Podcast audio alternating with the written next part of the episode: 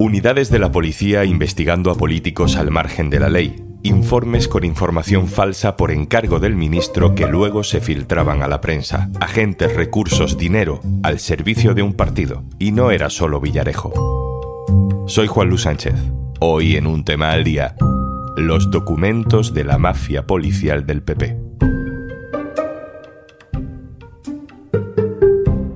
Una cosa antes de empezar. Ahora te regalamos un año de Podimo si te haces socio o socia del diario.es. Y además podrás escuchar un tema al día sin publicidad. Tienes todos los detalles en eldiario.es barra Podimo. El 30 de noviembre de 2014, el diario.es publicó la primera noticia que destapaba que un grupo de policías operaba sin control en Cataluña al servicio de los intereses del Partido Popular es lo que entonces llamamos brigada política y guerra sucia policial, lo que luego se conocería como las cloacas. Esos informes se filtraban a determinados periodistas y terminaban luego publicados en determinados medios.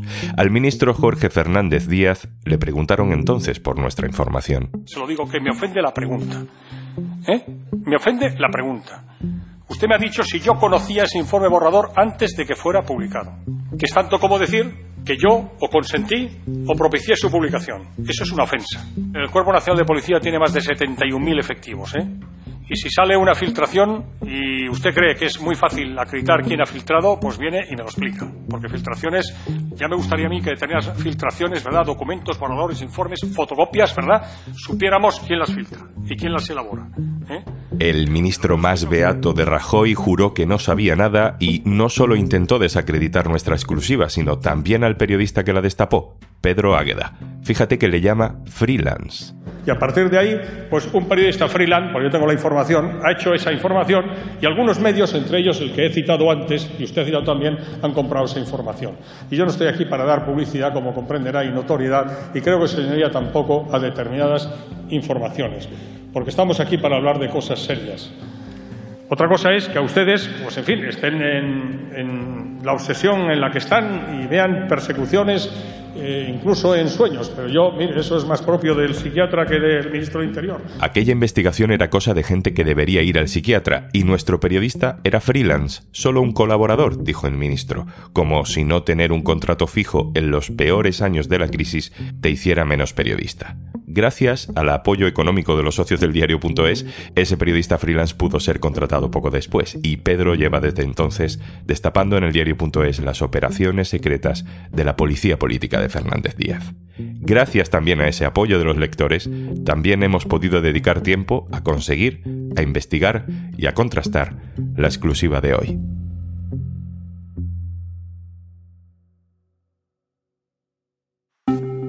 A simple vista, son documentos que tú o yo podríamos haber hecho. Un documento de Word, con letra Arial algunas veces, Time News Roman otras, el formato nunca es el mismo, aunque arriba a veces hay un encabezado que dice Nota informativa y debajo pone Asunto. Y ahí es cuando nos damos cuenta de que no es un documento que podría haber redactado cualquiera. Dinero en paraísos fiscales de la familia Puyol, informe sobre la lista Falciani. Hay uno que parece un informe oficial porque pone secreto pero no lo es. Son documentos no oficiales redactados por unidades de la policía durante el gobierno de Mariano Rajoy. Dejaban rastro por escrito de aquellas operaciones no oficiales contra enemigos políticos del PP, en este caso en Cataluña. Decimos no oficiales, pero podríamos decir parapoliciales, al margen de la ley. Estas notas informativas empezaron a realizarse en 2012 y fueron llegando durante años al Ministerio del Interior sin dejar rastro en archivos policiales y quedando fuera de cualquier control judicial. El compañero que ha realizado esta investigación, publicada junto con La Vanguardia, es José Precedo. Hola José. ¿Qué tal? Empecemos por entender, José, conceptualmente qué son estos documentos que estamos publicando, qué son esas notas informativas. ¿Son documentos oficiales? No, no es un documento policial, es una anomalía como casi todo lo que ha pasado con este tipo de investigaciones y tiene que ver con la personalidad de Villarejo y de otros comisarios y mandos policiales que han operado al margen de la ley para hacer investigaciones prospectivas. Solo entendiendo cómo funciona Villarejo y ese grupo de policías presuntamente corruptos, eh, se puede entender qué son estas notas informativas, que no es una investigación que esté judicializada, ni siquiera está en los planes de prioridades de ninguna unidades policiales que se fijan año a año con lo que van a ser los objetivos del cuerpo. Es información absolutamente informal que traslada varias unidades que primero lo hacen de una forma, digamos, verbal y que en un momento dado el jefe de gabinete del Ministerio del Interior pide que se hagan de forma escrita. Antes de eso, Jorge Fernández Díaz le había encomendado a Francisco Martínez, al que era su jefe de gabinete, que tuviera una relación fluida con Villarejo para este intercambio de información. Y en eso se convierten las notas informativas que hasta entonces eh, no eran una forma de operar de, de la policía ni de ninguna de las unidades especializadas. ¿Qué es lo que a ti te parece más llamativo del contenido de estas notas? Bueno, lo más llamativo es que muchas de ellas son falsas o es información directamente sin contrastar que pasa de determinadas unidades policiales directamente al ministro. Por ejemplo, en una de ellas se dice que Puyol está en la lista Falciani, esa nota informativa, como tantas otras, llega a los medios de comunicación y esa noticia se publica. Es falsa. O que Artur Mas tiene cuentas en el extranjero. Esa nota informativa también llega al despacho del ministro, también se publica y también es falsa.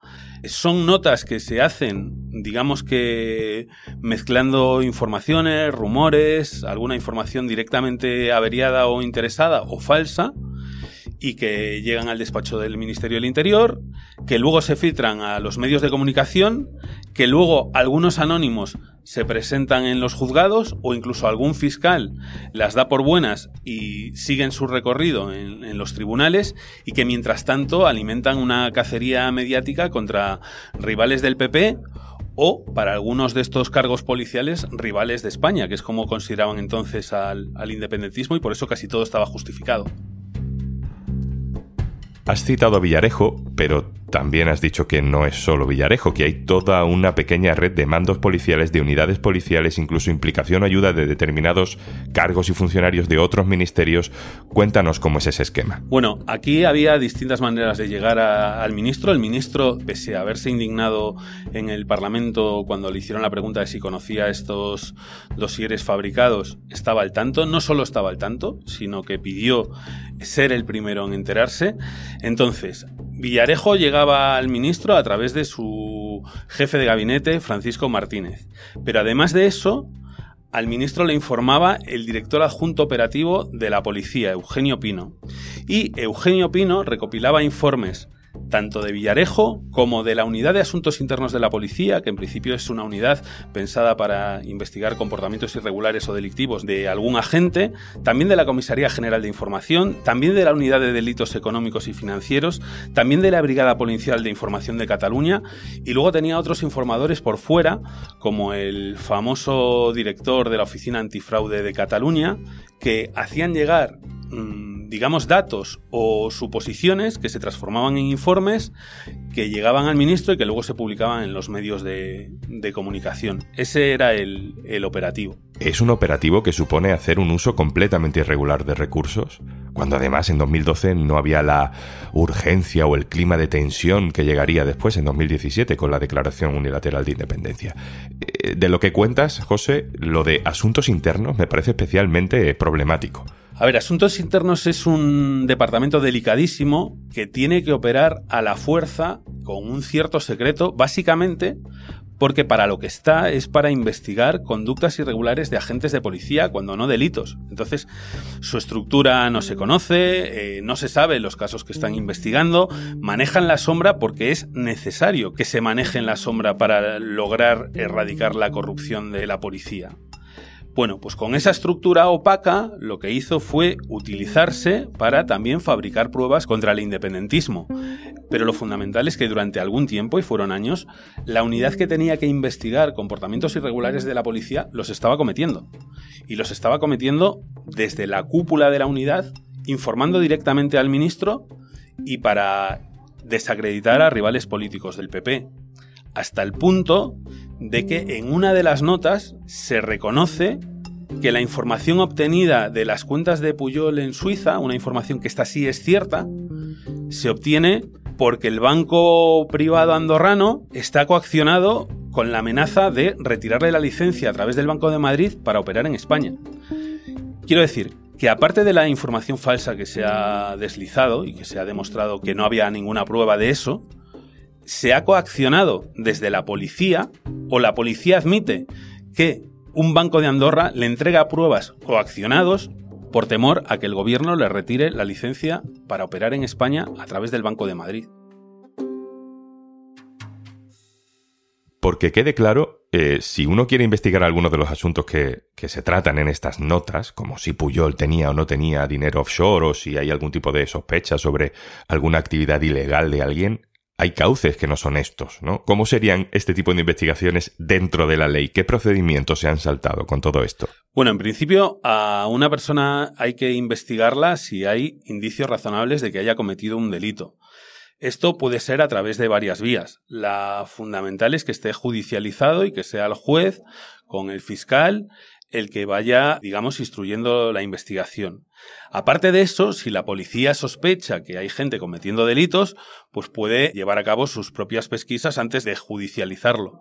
No estamos hablando de esto, estamos hablando de rivales políticos a los que hay que buscar, digamos, informaciones comprometidas o comprometedoras de forma prospectiva. No es tenemos indicios de que han hecho algo malo, sino busquemos si han hecho algo malo por todos los medios. Y ahí, además de esas unidades policiales que hemos citado, eh, se ve como también se revela información confidencial de otros ministerios, como por ejemplo el Ministerio de Hacienda. Hay un momento en una de las notas donde Villarejo cuenta que uno de los hijos de Puyol había regularizado en la amnistía. Bueno, esa información no era pública, ni se conocía entonces cómo fluía eh, la información del Ministerio de Hacienda y el Servicio Antiblanqueo hacia estas unidades policiales? Pues también de una manera informal, porque las fuentes consultadas, no solo hay documentos en esta investigación, nos contaron que en aquel momento el Ministerio de Hacienda de Cristóbal Montoro fue muy proactivo a la hora de buscar o rastrear información que fuese comprometedora para